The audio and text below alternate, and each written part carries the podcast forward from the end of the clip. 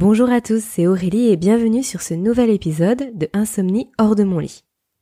Alors aujourd'hui, je vais vous parler des quatre leviers, des quatre grands leviers à activer pour sortir de l'insomnie. Ces quatre leviers, ça correspond bien sûr aux quatre grands piliers du sommeil qu'on a vu dans les précédents podcasts. Dans ces quatre groupes, il y a bien sûr plusieurs éléments, évidemment ce serait trop facile sinon, mais l'idée c'est d'avoir en tête qu'il y a euh, plusieurs, euh, plusieurs leviers à activer de manière, euh, je dirais, simultanée, c'est-à-dire que ça fonctionne vraiment en synergie pour pouvoir ensuite sortir de l'insomnie. Ce n'est jamais un élément isolé, en tout cas c'est rarement le cas quand on souffre d'une d'une insomnie chronique, c'est rarement un seul élément isolé, c'est plutôt la synergie de plusieurs choses qui va fonctionner ensemble et on va essayer de voir tout ça dans cet épisode.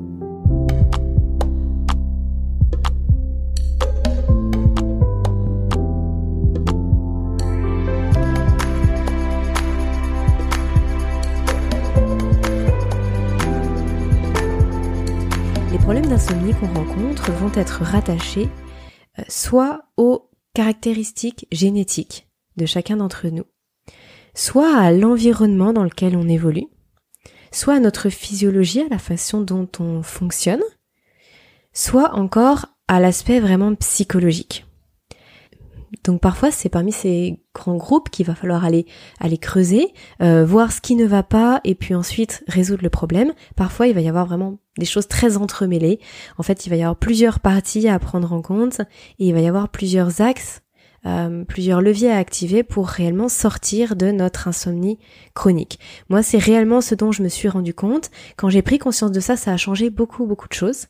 Et notamment pour la partie psychologique dont je vous parlerai après, puisque systématiquement, quand on souffre d'insomnie, euh, de l'extérieur, et, du coup même nous-mêmes, au bout d'un moment, euh, tout le monde nous dit, mais en fait, c'est psychologique, qu'est-ce qu'il y a, t'es stressé ou quoi que ce soit? Bon, Bref, on va vraiment voir à travers tout ce que je vais vous dire là dans les minutes qui arrivent que c'est pas forcément le cas.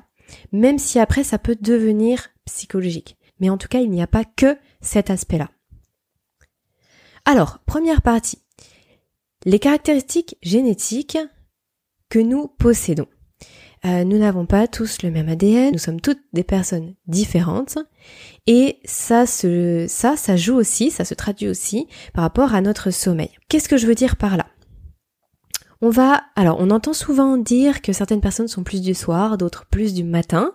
Euh, je vous avoue que jusqu'à très récemment, j'avais toujours entendu vaguement dire ça, je savais pas exactement à quoi ça correspondait. Euh, il y a des livres très très intéressants sur la chronobiologie qui mettent justement en exergue que selon notre patrimoine génétique, on va avoir ce qu'ils appellent un chronotype différent, c'est-à-dire qu'on va pas être tout à fait réglé de la même façon au niveau de notre horloge biologique.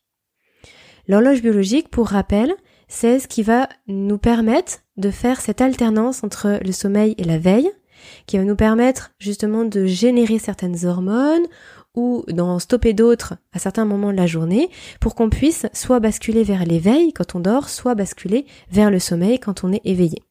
Et bien justement, en fonction de notre patrimoine génétique, on va avoir toute cette bascule entre ce rythme veille-sommeil qui peut être plutôt décalé sur le matin ou plutôt décalé sur le soir et c'est ce qui fait qu'on va être plus du matin, plus du soir, ou alors aussi qu'on va avoir un sommeil qui est de peut-être de moins bonne qualité, en tout cas qui euh, on va avoir tendance à être plus facilement réveillé la nuit. Euh, on va dormir peut-être moins profondément. En tout cas, cette, euh, cette approche-là des chronotypes, elle est vraiment très importante à prendre en compte. Parce que par exemple, pour quelqu'un qui va avoir une horloge biologique qui va être un petit peu avancée ou retardée, on ne va pas avoir les mêmes heures conseillées pour le coucher, ce qui est assez logique. C'est-à-dire que si vous êtes de base plutôt du soir, euh, vous allez avoir une production de cortisol, c'est-à-dire l'hormone de l'éveil, qui va être euh, décalée dans le temps, c'est-à-dire qu'elle va mettre plus de temps à arriver le matin. Par contre, elle va durer plus de temps le soir, c'est-à-dire que vous allez en produire plus le soir que d'autres personnes. Ça veut dire que vous allez être maintenu en éveil le soir plus longtemps que d'autres personnes. Si c'est votre cas, ça ne sert strictement à rien d'aller vous coucher à 22h ou à 21h30 ça va être extrêmement stressant pour votre organisme parce que ce n'est pas son heure de coucher. Par contre, si vous vous couchez à minuit, là, vous allez être mieux. À l'inverse, si vous êtes plutôt euh, d'un chronotype, euh, on va dire matinal, c'est-à-dire que à 5 heures ou 6 heures du matin, vous êtes en pleine production de cortisol. Par contre, à l'inverse, vous produisez plus du tout de mélatonine, qui elle est l'hormone du, du sommeil. Et eh bien là, ça ne sert à rien d'essayer de dormir. En fait, votre corps n'a plus ce besoin physiologique, biologique de dormir. Donc, à l'inverse, vous, vous allez, si c'est votre cas, vous allez plutôt devoir vous coucher tôt, parce que dans tous les cas, à 5 h ou 6 heures du matin, vous serez réveillé et vous ne, et vous ne pourrez plus vous rendormir. C'est vraiment très très important à prendre en compte, parce que c'est ça qui va déterminer le rythme que vous allez devoir prendre, en tout cas le rythme optimal que vous allez devoir prendre pour avoir un sommeil qui sera à la fois plus long, donc euh, de plus grande quantité, à la fois plus long, mais surtout de meilleure qualité aussi. Ensuite, par rapport à ces caractéristiques génétiques, il faut savoir qu'on a tous des productions inégales de certains neurotransmetteurs. Pour rappel, les neurotransmetteurs, ce sont, euh, ce sont comme des petits véhicules qui vont pouvoir faire circuler les informations au niveau des neurones et qui vont, euh, qui vont soit ralentir euh, l'activité au niveau du cerveau, soit l'augmenter. Dans les neurotransmetteurs, on va trouver la dopamine, l'acétylcholine, le GABA, la sérotonine, l'adrénaline et la noradrénaline. On en produit tous, on en fabrique tous, mais pas forcément dans les mêmes proportions. C'est-à-dire qu'il y a certaines personnes qui naturellement vont produire beaucoup plus de sérotonine et de GABA, qui sont euh, justement des, des molécules chimiques qui vont aider à ralentir l'activité cérébrale, qui vont aider le corps à se calmer, à s'apaiser. Et à l'inverse, vous allez avoir certaines personnes qui vont produire en plus grande quantité des neurotransmetteurs comme la dopamine ou comme l'acétylcholine ou encore l'adrénaline, qui eux sont des neurotransmetteurs qui vont vraiment activer euh, toute l'information cérébrale, qui vont qui vont accélérer cette activité cérébrale et justement la toute la connexion entre les neurones. Donc forcément, quand on est dans une plus grosse euh, production de ces neurotransmetteurs-là, euh, c'est difficile de calmer l'activité au niveau du cerveau. Donc forcément, au niveau de l'endormissement ou même dans les réveils nocturnes, ça a un impact, ça joue un certain rôle. Donc quand on se rend compte de ça, on va essayer de, de travailler sur ce point-là pour justement aider le corps à fabriquer plus de GABA, de sérotonine, pour justement calmer un petit peu toute cette activité-là. Ensuite, toujours dans les caractéristiques génétiques, on va avoir, de façon naturelle, une résistance au stress plus ou moins importante. C'est-à-dire que dans des situations stressantes, on va être plus ou moins impacté ou pas.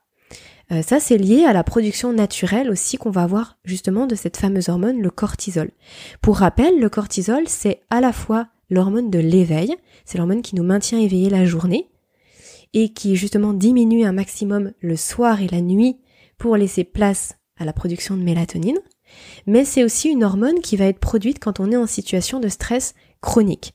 C'est-à-dire que quand on est euh, tout le temps, tout le temps stressé, qu'on subit des stress extérieurs divers et variés, on va avoir une production de cortisol qui va être plus importante. Et ça, je, vous en parlerai plus longuement parce qu'il y a vraiment de quoi dire sur le cortisol. Et ça, ça a un rôle majeur dans la capacité d'endormissement et aussi lors des réveils nocturnes. Donc en tout cas, certaines personnes vont être plus résistantes naturellement au stress et d'autres vont être vraiment plus sensibles. Donc il va falloir jouer sur cette fameuse production de cortisol. À l'inverse, certaines personnes vont produire naturellement plus de mélatonine que d'autres, et d'ailleurs, ça varie aussi en fonction de, l'âge dans lequel on est. C'est-à-dire qu'on va avoir par exemple une production de mélatonine qui va être beaucoup plus faible pour les seniors que pour les personnes euh, de que pour les personnes avant avant 50 ans, on va dire. Donc forcément, ça a un impact sur les solutions qu'on va pouvoir adopter pour euh, pour sortir des insomnies chroniques. Si c'est lié à une faible production de mélatonine, eh bien tout simplement on va jouer là-dessus et pas forcément sur le cortisol ou sur autre chose. Ensuite, on va avoir aussi chacun un métabolisme différent. Le métabolisme, c'est la façon dont tout votre corps va fonctionner, et là notamment, je pense à la température. La température, elle a un rôle très important. Euh, la nuit, en fait, il faut pas avoir une température dans le corps qui soit trop importante la nuit, sinon ça c'est source de réveil nocturne.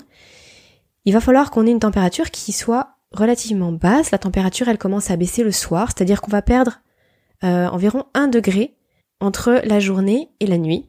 C'est important pour s'endormir et pour rester endormi. Le corps a besoin d'avoir une température qui baisse. Et du coup, la gestion de cette température, qui est euh, principalement liée à la bonne, au bon fonctionnement de la thyroïde, euh, tout ça, ça fait partie du métabolisme en général, et ça rentre aussi en compte dans les problèmes de sommeil. Alors tout ce qui est caractéristique génétique, c'est un tout petit peu à relativiser, c'est-à-dire que tout ce que je vous ai dit, euh, oui c'est vrai, mais on va le relativiser un tout petit peu par rapport aux récentes découvertes sur l'épigénétique. Peut-être que certains d'entre vous en ont entendu parler. Euh, jusqu'à présent, on pensait qu'effectivement, l'ADN qui porte les informations qui porte nos informations génétiques, on pensait que l'ADN était figé et qu'on naissait avec telle ou telle caractéristique. Effectivement, on va naître avec des caractéristiques, mais maintenant, ce qu'on a découvert depuis, euh, depuis une dizaine, une quinzaine d'années et qui a complètement révolutionné euh, toute la science, toute l'approche qu'on avait par rapport à la, à l'ADN, c'est justement ce qu'ils ont, ce qu'ils ont appelé épigénétique. C'est-à-dire qu'on va pouvoir activer ou inactiver certains gènes alors quand je dis on va pouvoir activer ou inactiver, c'est pas juste en y pensant et en le souhaitant, mais c'est de par notre environnement, nos actions et la façon dont on va vivre, les choix qu'on va effectuer, etc. Tout ça, ça va influer sur notre épigénétique, c'est-à-dire sur la manière dont notre ADN va s'exprimer. Donc certes, on part avec euh, certains facteurs, mais après, toute notre vie, nos comportements, les choix qu'on fait, ça va pouvoir soit accentuer les, on va dire nos traits de, pas vraiment des traits de caractère, mais ça va pouvoir euh, aller dans un certain sens ou nous emmener dans un autre sens. Et c'est ce qu'on va voir justement avec les trois autres grands piliers, qui eux sont des choses sur lesquelles on peut euh, agir directement. Et du coup, indirectement, ça va modifier toute cette partie épigénétique. Alors, si cette euh, notion épigénétique n'est pas claire pour vous, c'est pas grave, j'aurai vraiment l'occasion d'en reparler, mais c'est une thématique qui est très très pointue et qui nécessite beaucoup plus de temps pour aller dans, le détail. Alors, maintenant, je vous parlais de l'environnement dans lequel on évolue. Cet environnement, il est très important, il est souvent très négligé lorsqu'on parle d'insomnie. Euh, moi, la première, je pensais que l'insomnie, ça venait uniquement de moi et ça venait pas de l'environnement dans lequel j'étais. Il y avait beaucoup de facteurs que je prenais pas en compte et je me suis rendu compte que finalement, il y avait un impact. Après, c'est comme tout, hein, c'est ce que je vous explique à chaque fois dans les podcasts, c'est qu'il n'y a pas un élément, en tout cas rarement, un élément qui, qui fait tout basculer. C'est un ensemble d'événements. Et ça, l'environnement doit être pris en compte. Il doit pas être délaissé parce qu'il a son importance. Qu'est-ce que je veux dire par environnement? Il va y avoir euh, l'exposition au soleil. Très très important, puisque justement, l'exposition à la lumière du jour permet de synchroniser notre horloge biologique. Lorsqu'on est par exemple euh, enfermé toute la journée, qu'on sort pas, qu'on met pas le nez dehors, qu'on est juste à la lumière, euh, à la lumière artificielle du soir au matin, même dans la nuit, quand on se réveille, etc. En fait, notre horloge biologique, elle va plus trop savoir où donner de la tête. Comment ça se reflète? Tout simplement, on va avoir une production de mélatonine qui va être soit très faible, euh, soit qui va se dérégler mm, par rapport à notre cycle circadien. L'exposition au soleil permet de dire à à tout notre système hormonal, voilà là, c'est le matin, il fait jour, donc production de cortisol, puis ensuite, non, là maintenant, il fait nuit, production de mélatonine. C'est un petit peu plus compliqué que ça, mais dans les grandes lignes, ça fonctionne de cette façon-là. L'exposition au soleil, elle va aussi nous permettre de synthétiser de la vitamine D. Et la vitamine D, c'est pas euh, c'est pas seulement pour les os, c'est indispensable dans un nombre incalculable de euh, de processus chimiques et enzymatiques qui nous permettent de bien fonctionner, et notamment au niveau du cerveau. Donc vraiment le fait de sortir dehors, d'aller s'exposer au soleil, de prendre l'air, très très important. Ensuite le climat dans lequel vous êtes, ça compte aussi. Euh, bah forcément déjà par rapport à cette fameuse exposition au soleil. Ensuite, ça compte par rapport à la température. Je vous, parlais de la température juste avant. Eh ben ça, ça compte. Si vous êtes dans un climat où il fait par exemple extrêmement chaud, il est tout à fait possible que votre corps peine à faire descendre votre, votre température corporelle pour la nuit, ce qui peut repousser le, le temps d'endormissement. Ensuite, il y a tout ce qui est pollution. Alors, je parle pas que de la pollution de l'air, mais je parle surtout de la pollution lumineuse pour les mêmes raisons hein, que ce que j'évoquais avant, le fait que le corps ne sache plus, euh, ne fasse plus la différence en fait entre euh, le jour et la nuit, parce qu'il y a toujours, toujours de la lumière à n'importe quelle heure du jour et de la nuit. Et aussi la pollution sonore. Malgré ce qu'on peut dire, oui, il y a certaines personnes qui vont dormir même s'il y a du bruit autour d'elles, mais le sommeil, il est moins profond.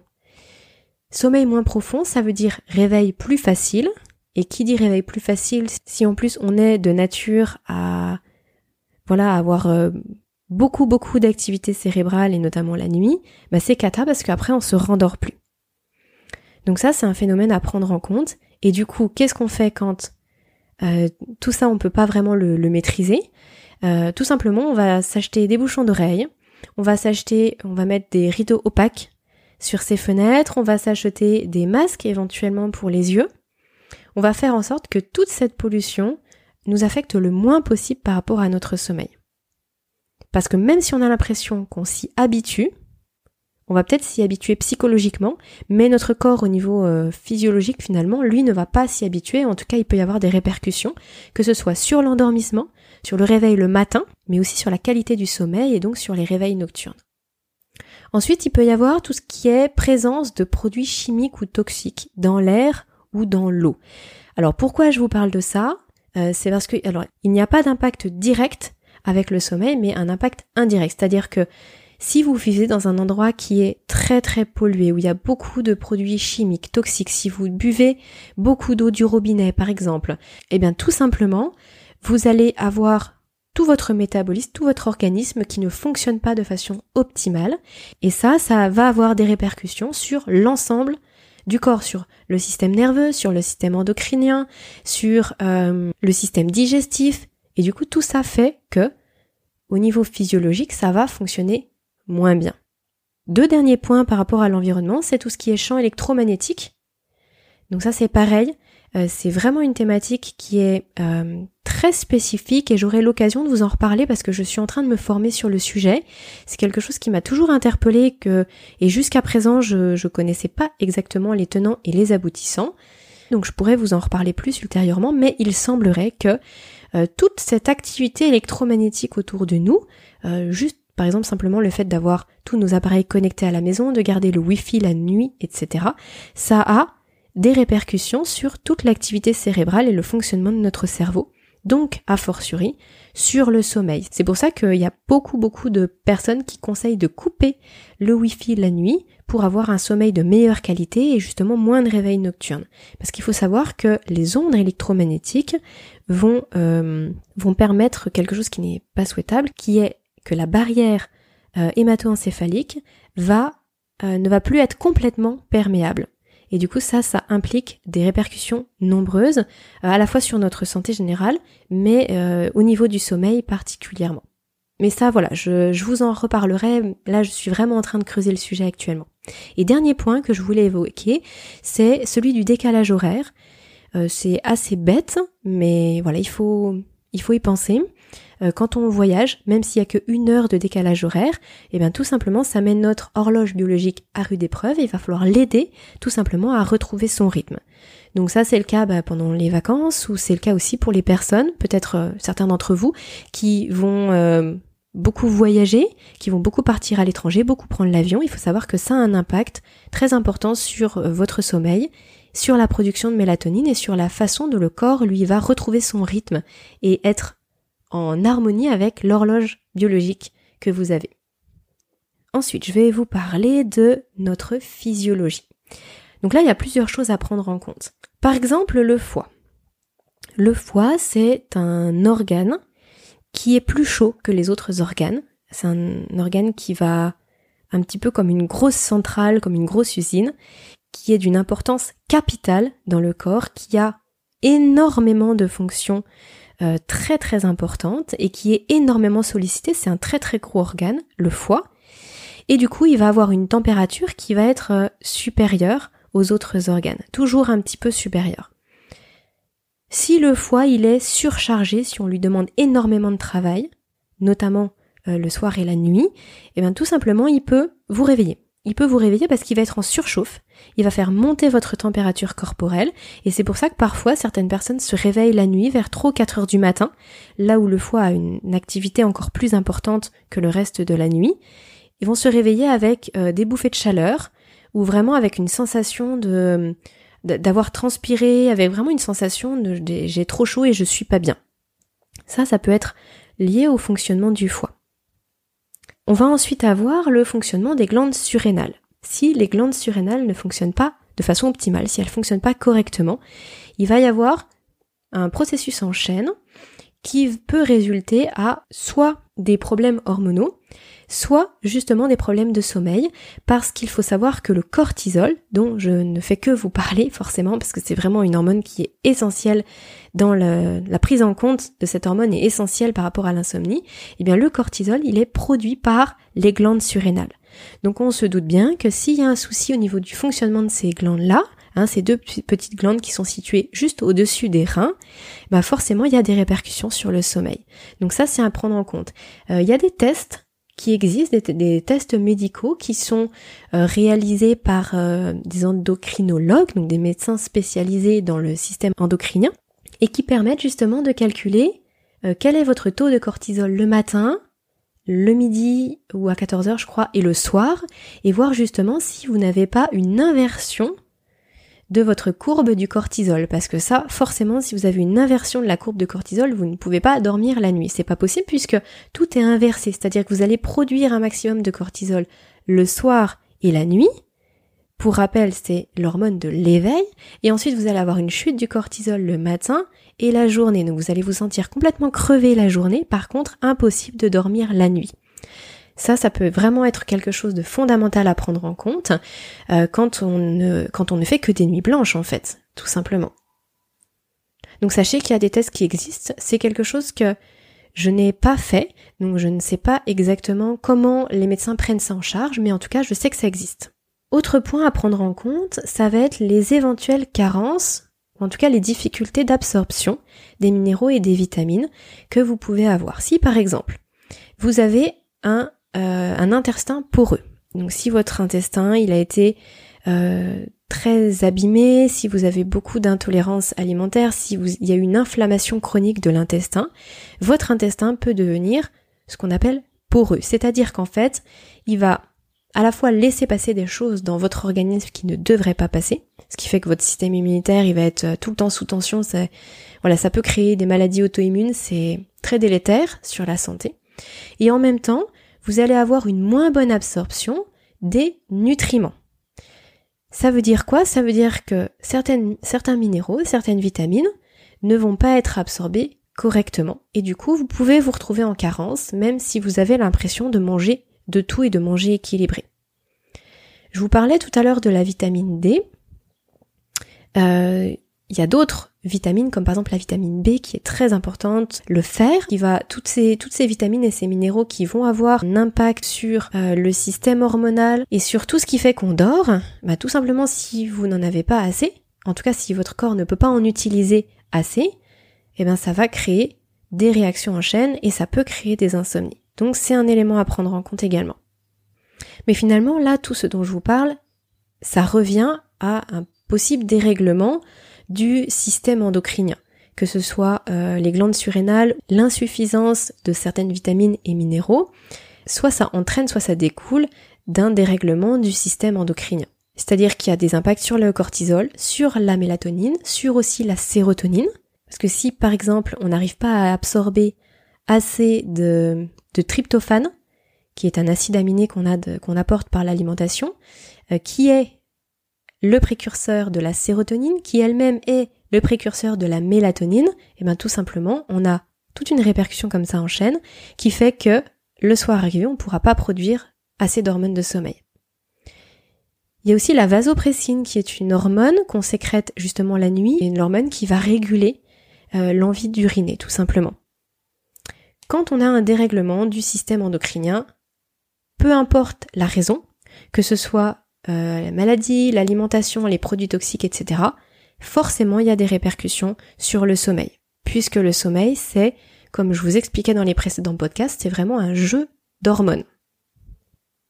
Et d'ailleurs, justement, en parlant d'hormones et du fait d'absorber ou pas certains minéraux, il faut pas que j'oublie cet élément-là, c'est justement la qualité de votre microbiote. Dans le microbiote intestinal, il se passe des choses extraordinaires et la qualité du microbiote va permettre de euh, d'aider à synthétiser certaines vitamines, certains euh, neurotransmetteurs qui ensuite vont être d'une importance capitale pour le bon fonctionnement de tout, euh, de tout le système endocrinien. La qualité du microbiote, ça passe par l'alimentation. Je vais vraiment vous en parler régulièrement de l'alimentation parce que je me suis rendu compte sur les dernières années là qu'il y avait un, enjeu capital au niveau de l'alimentation. L'alimentation va permettre de favoriser ou non un bon endormissement et un sommeil de qualité. Comment? Alors plusieurs points. Par exemple, manger trop. Manger trop, notamment le soir, bien sûr, il va y avoir une activité trop importante du système digestif. Et notamment du foie. Donc ça revient à ce que je vous disais tout à l'heure. Si trop d'activité au niveau du système digestif, ça peut contrarier le sommeil. On peut avoir un sommeil de moins bonne qualité, être beaucoup plus agité. Tout comme par exemple manger trop tard le soir. On se couche alors qu'on est en pleine digestion. Donc à la fois il y a euh, la suractivité au niveau du foie qui peut générer des réveils, à la fois ça peut empêcher l'endormissement tout simplement parce que euh, le corps il est trop occupé à digérer. Vous avez trop mangé, vous avez mangé trop tard. En plus de ça, quand on mange trop tard, ce n'est pas l'heure biologique pour manger et donc du coup on va digérer moins vite. Donc on est perdant sur les deux terrains. Manger trop gras, et notamment le soir, ça nous ramène à nouveau à notre foie, puisque c'est le foie qui va devoir euh, faire un effort de digestion encore plus important. Et en plus de ça, si on mange trop gras, ça n'apporte pas les acides aminés dont on a besoin justement pour générer le sommeil. On a besoin de plus de glucides et de, de protéines le soir. Alors quand je dis protéines, attention, pas forcément protéines animales, mais en tout cas de protéines et de glucides le soir plutôt que des matières grasses qui vont être trop dures à digérer et qui n'apportent pas les éléments essentiels. Je vous parlais du microbiote juste avant. Pour favoriser un bon microbiote, un microbiote équilibré, il faut favoriser l'alimentation la plus brute, la plus naturelle possible. Les produits industriels, les aliments ultra transformés, c'est un empoisonnement pour votre microbiote. Ça veut dire que votre microbiote intestinal il va être complètement déséquilibré, ça veut dire qu'il ne pourra plus euh, jouer son rôle, c'est-à-dire vous aider à synthétiser certaines molécules, ça abîme votre intestin et là on reboucle sur tout ce que je vous ai dit juste avant. En plus de ça, la nourriture industrielle apporte de nombreux produits chimiques, des perturbateurs endocriniens, et là ça rejoint tout ce que je vous disais sur le bon fonctionnement du système hormonal. L'alimentation va avoir un rôle direct sur le transit aussi, et c'est tout bête, mais ce sont des choses auxquelles on ne pense pas forcément quand on a un mauvais transit qu'on souffre de constipation notamment, euh, on va être beaucoup plus facilement réveillé la nuit parce qu'on va avoir beaucoup plus facilement envie d'aller uriner par exemple.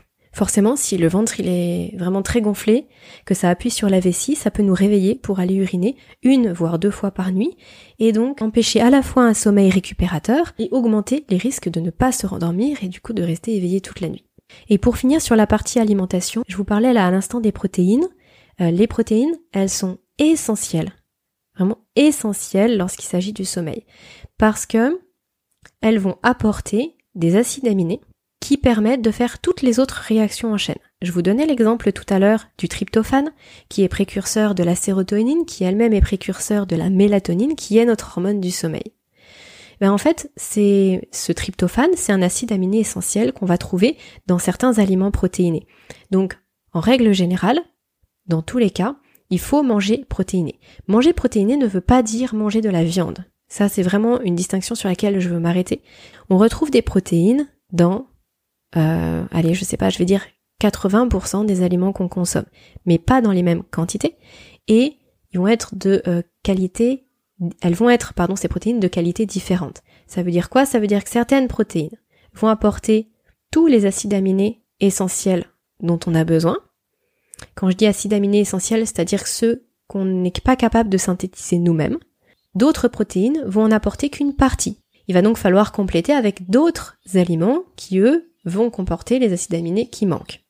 Alors, l'idée, c'est pas du tout de vous embrouiller avec toutes ces notions euh, de, nutrition, c'est simplement de dire qu'il va falloir vraiment manger des aliments protéinés, notamment euh, à 4 heures, puisqu'en chronobiologie, il a été montré que c'était à partir de 17 heures que commençaient à être synthétisées justement toutes ces hormones du sommeil. Donc à 4 heures, manger protéiné, ça peut vraiment faciliter votre endormissement.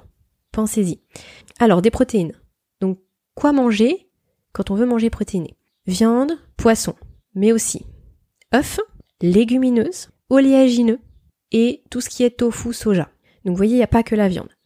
Dans les oléagineux et les légumineuses, on peut trouver jusqu'à 20-25% de protéines, ce qui est vraiment énorme. Dans le chocolat aussi, il hein, ne faut pas que j'oublie dans le chocolat noir, bien sûr, chocolat noir, hein. sinon chocolat au lait, vous mangez que du sucre, mais dans le chocolat noir, minimum 70%, là c'est très intéressant. Donc par exemple, une collation qui va être excellente pour justement favoriser la production de mélatonine le soir, ça va être de manger une poignée d'amandes ou une poignée de noisettes ou une poignée de noix de cajou, peu importe, des oléagineux, avec un carreau de chocolat et puis par exemple un fruit. Pourquoi le fruit? Tout simplement parce que le tryptophane il est mieux assimilé quand il y a une source de glucides avec. Donc voilà, ça vous fait une idée de collation qui peut, elle, favoriser le sommeil. On ne peut pas parler euh, d'alimentation et d'insomnie sans évoquer les boissons, les boissons énergisantes, euh, sans évoquer ces boissons et sans évoquer l'adénosine. Alors il y aurait beaucoup de choses à dire sur l'adénosine, je ne vais pas forcément rentrer dans tous les détails ici, mais ce qu'il faut savoir c'est que l'adénosine c'est euh, enfin ce sont des petites molécules qui vont venir se fixer chimiquement euh, sur les récepteurs qu'on a dans le cerveau et qui vont permettre d'augmenter cette fameuse pression du sommeil dont je vous parlais dans, euh, les, dans, un des podcasts précédents, euh, qui permet d'aider à faire basculer d'un état de veille à un état de, de sommeil, à un état de, d'endormissement. Plus on a de molécules d'adénosine, et plus on va se sentir fatigué. Ces molécules d'adénosine, elles vont venir s'accumuler au fur et à mesure de la journée et en fonction de l'intensité des différentes activités qu'on va avoir. Quand on consomme des boissons énergisantes et notamment le café, il y en a d'autres, mais c'est vrai que la plus connue chez nous, en tout cas, euh, c'est le café dans les entreprises. on va dire que la boisson sociale, c'est la tasse de café. Et eh ben le café va venir se fixer sur les mêmes euh, les mêmes récepteurs que l'adénosine et empêcher ainsi son effet. Ce qui fait que on ressent moins la fatigue. Enfin, il y a, beaucoup de résultats, il y a beaucoup de conséquences en chaîne, ça fait vraiment boule de neige et je, comme je vous dis, je vous en reparlerai. Mais en tout cas, ça va venir stopper dans les grandes lignes euh, cette, euh, ce, cette action de l'adénosine on va moins ressentir la fatigue. Qui dit moins ressentir la fatigue dit moins de pression d'endormissement et moins de facilité à s'endormir. C'est pour ça qu'il est conseillé de ne pas consommer de boissons, euh, notamment du café ou du thé ou n'importe quelle boisson énergisante le soir en fin de journée parce qu'en plus en fonction des différentes personnes, euh, on peut, chaque individu a une, on va dire une sensibilité, une tolérance différente. Pour certaines personnes, il faudra vraiment arrêter le café, enfin un café le matin, ça suffit. D'autres personnes pourraient en boire jusqu'à 15 ou 16 heures, mais pas après. Donc ça, c'est vraiment en fonction de vous, mais en tout cas, c'est un élément vraiment à prendre en compte dans son alimentation et son hydratation au quotidien. Voilà ce que je voulais vous dire pour la partie alimentation et plus généralement pour toute la partie physiologique. Le dernier point, que je voulais aborder, c'est celui de l'aspect psychologique.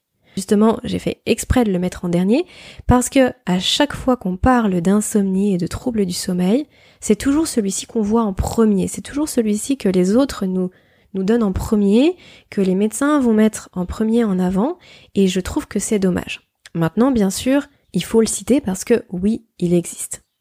Alors l'aspect psychologique, ça va être quoi?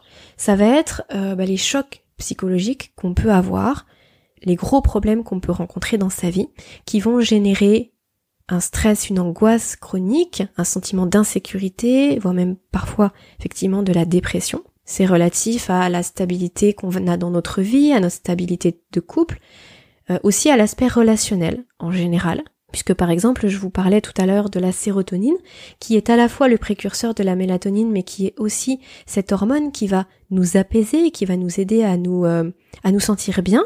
Alors elle va pas nous apaiser autant que le GABA. Hein, je vous parlais du GABA tout à l'heure. Là c'est vraiment c'est L'apaisement, vous savez, comme après un massage où là vraiment on est euh, complètement zen. La sérotonine, elle, c'est plus, on va dire, l'hormone du bonheur, de se sentir bien, tout simplement. Bah, cette hormone-là, elle va être beaucoup plus sécrétée quand on est dans, dans le relationnel avec les gens. Lorsqu'on va euh, un repas de famille, si toutefois, bien sûr, ça se passe bien dans la famille, un repas avec des amis, quand on sort avec son conjoint, voilà, tout cet aspect relationnel-là, ça va avoir un impact sur notre état d'esprit, sur notre ressenti, sur notre apaisement, et ça va favoriser le sommeil.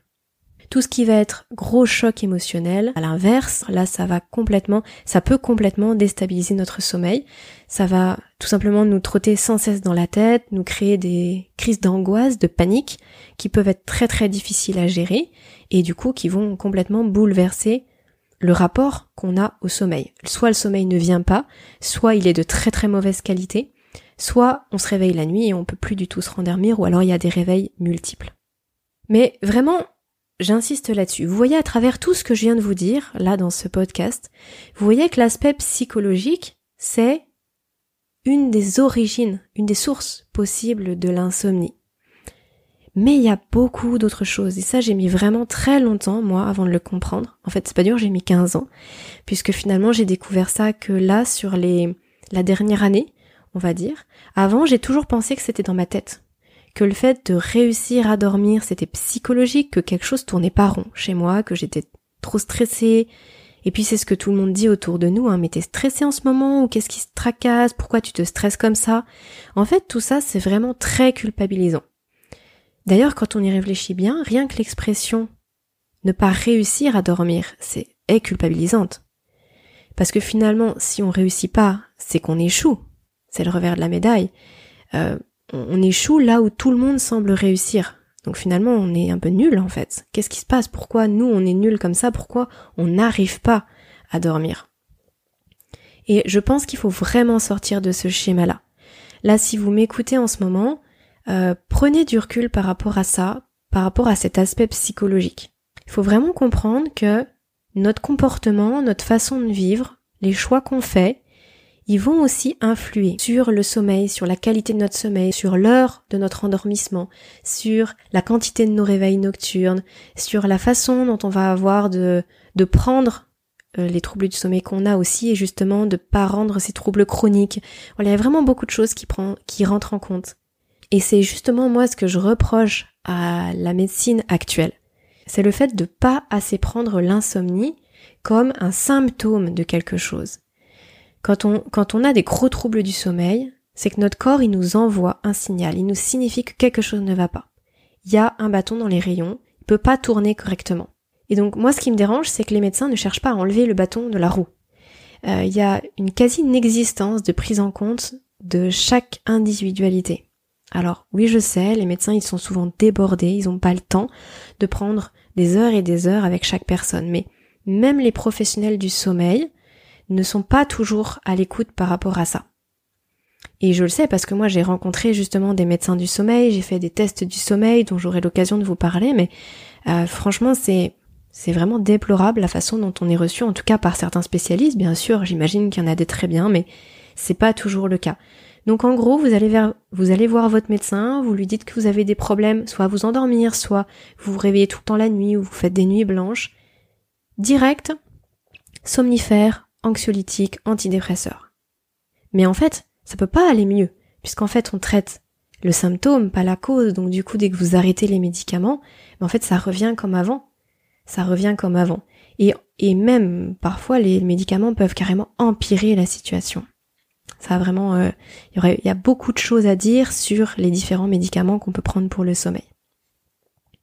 Donc après, effectivement, juste pour terminer sur toute cette partie psychologique, effectivement, Effectivement, quand on vit des troubles du sommeil de façon chronique, forcément que la partie psychologique, elle rentre en compte. Dans la boucle, je veux dire. Je m'explique. Vous pouvez avoir un problème de sommeil qui vient d'un des piliers qu'on a évoqués. Donc par exemple, ça peut venir, comme on a dit, ça peut venir euh, d'un d'une perturbation du système endocrinien, d'une perturbation de votre horloge biologique, de votre alimentation. Voilà, ça peut venir de, tout ce qu'on a pu citer jusqu'à maintenant. Peut-être que vous êtes électrosensible, que vous êtes très fragile par rapport, que vous êtes très sensible par rapport aux ondes électromagnétiques. Euh, ça peut venir de votre environnement, voilà, de plein de choses. Et ça vous empêche de dormir. Jour après jour, semaine après semaine, vous vous rendez compte que vous dormez mal, vous vous rendez compte de ce que ça vous empêche de faire au quotidien, vous vous rendez compte des problèmes que ça suscite chez vous, du mal-être dans lequel vous êtes. Et donc petit à petit, vous allez angoisser de rester dans cet état ou d'être même pire le lendemain. Du coup, si, si par exemple le problème vient de l'endormissement, vous allez avoir peur d'aller vous coucher parce que vous allez vous dire mince, mais je vais encore pas m'endormir. Donc, ça devient psychologique, c'est-à-dire que le problème de base va se transformer en problème psychologique. Et ça, ça nous fait rentrer dans un trouble du sommeil chronique, ça nous fait rentrer dans de l'insomnie sévère, finalement. Donc voilà ce que je voulais dire sur la partie psychologique. Le psychologique, c'est un des points qui peut être une raison de vos troubles du sommeil. Mais pas forcément. Par contre, c'est ce, c'est cet aspect psychologique, ce stress qui va être généré par l'insomnie, qui ensuite va vous faire tomber dans une insomnie sévère, dans des troubles du sommeil chroniques. Mais le fait de ne regarder que la partie psychologique, c'est se mettre des œillères, c'est-à-dire que ça nous fait oublier qu'il peut y avoir d'autres causes. D'accord? Donc retenez bien ça. S'il y a vraiment une chose que vous devez retenir de ce podcast, c'est qu'il faut vraiment aller chercher à l'origine de l'origine de l'origine de la cause. Oui, probablement que vous êtes aujourd'hui très angoissé à l'idée d'aller vous coucher. Peut-être que vous êtes très stressé de par le fait qu'en plus vous ne dormez pas. Pour ceux d'entre vous qui ont écouté les précédents podcasts, vous vous souvenez, j'avais cité les différents euh, le, le, rôle du sommeil et les problèmes engendrés par l'insomnie, ça, ça en fait partie, la gestion des émotions. Donc forcément, si vous êtes rentré dans une insomnie chronique, vous n'arrivez plus à gérer vos émotions, donc vous êtes beaucoup plus facilement stressé, angoissé. On se retrouve avec ensuite d'autres symptômes qui apparaissent, qui sont des symptômes liés au stress et à l'angoisse, mais qui ne sont peut-être finalement que qui font partie en fait de ce cercle vicieux de l'insomnie, mais qui ne sont peut-être pas vraiment l'origine. Donc vraiment, il va falloir que vous alliez finalement mener votre enquête. Il va falloir que vous alliez trouver qu'est-ce qui, dans votre, euh, dans votre vie, dans, votre, dans vos habitudes de vie, dans vos choix de vie, qu'est-ce qui aujourd'hui vous empêche d'avoir un sommeil de qualité? Et si il y a des choses qui sont plus euh, des facteurs héréditaires, eh ben on va voir comment on va pouvoir les contourner, en tout cas s'adapter à eux pour retrouver une vie normale malgré le fait qu'on on a peut-être un handicap à la base. Alors quand je dis handicap, c'est avec des guillemets et avec le sourire, mais en tout cas, effectivement, il y a des personnes qui naturellement vont avoir plus de facilité à dormir, d'autres moins, mais il va falloir composer avec. On n'a pas le choix. Voilà les amis ce que je voulais vous dire sur euh, ces différents leviers de l'insomnie. Alors euh, ce que je vous propose pour le prochain podcast, c'est qu'on aille justement en détail sur la partie chronotype. Très souvent, je vois ou j'entends des gens qui disent qu'ils n'arrivent pas à s'endormir le soir, ou alors ils sont réveillés à 5 heures du matin et, ils parlent alors d'une insomnie matinale. Mais je vous assure que 8 ou 9 fois sur 10, c'est pas de l'insomnie en fait. C'est pas un problème. C'est pas un pro, c'est pas un vrai problème pour leur corps finalement. Le problème vient du fait que ces personnes-là ne connaissent pas leur chronotype et du coup n'adaptent pas simplement leur euh, leur nuit, leur sommeil, leur organisation même de journée à leur identité. Donc ça, je pense que ça peut vraiment être un point de départ. Je vous propose de parler de ça dans le prochain podcast. Si vous appréciez euh, ce podcast, si vous aimez le contenu que je vous propose, surtout notez-le. C'est vraiment très important simplement pour qu'il soit mieux référencé et qu'on puisse euh, tomber dessus rapidement. Et en plus, moi, ça m'encourage à vous proposer encore plus de contenu. Voilà, je compte sur vous pour aller me mettre 5 petites étoiles. Vous avez juste besoin de cliquer sur noter le podcast. Merci à vous et d'ici le prochain épisode, portez-vous bien et prenez bien soin de vous.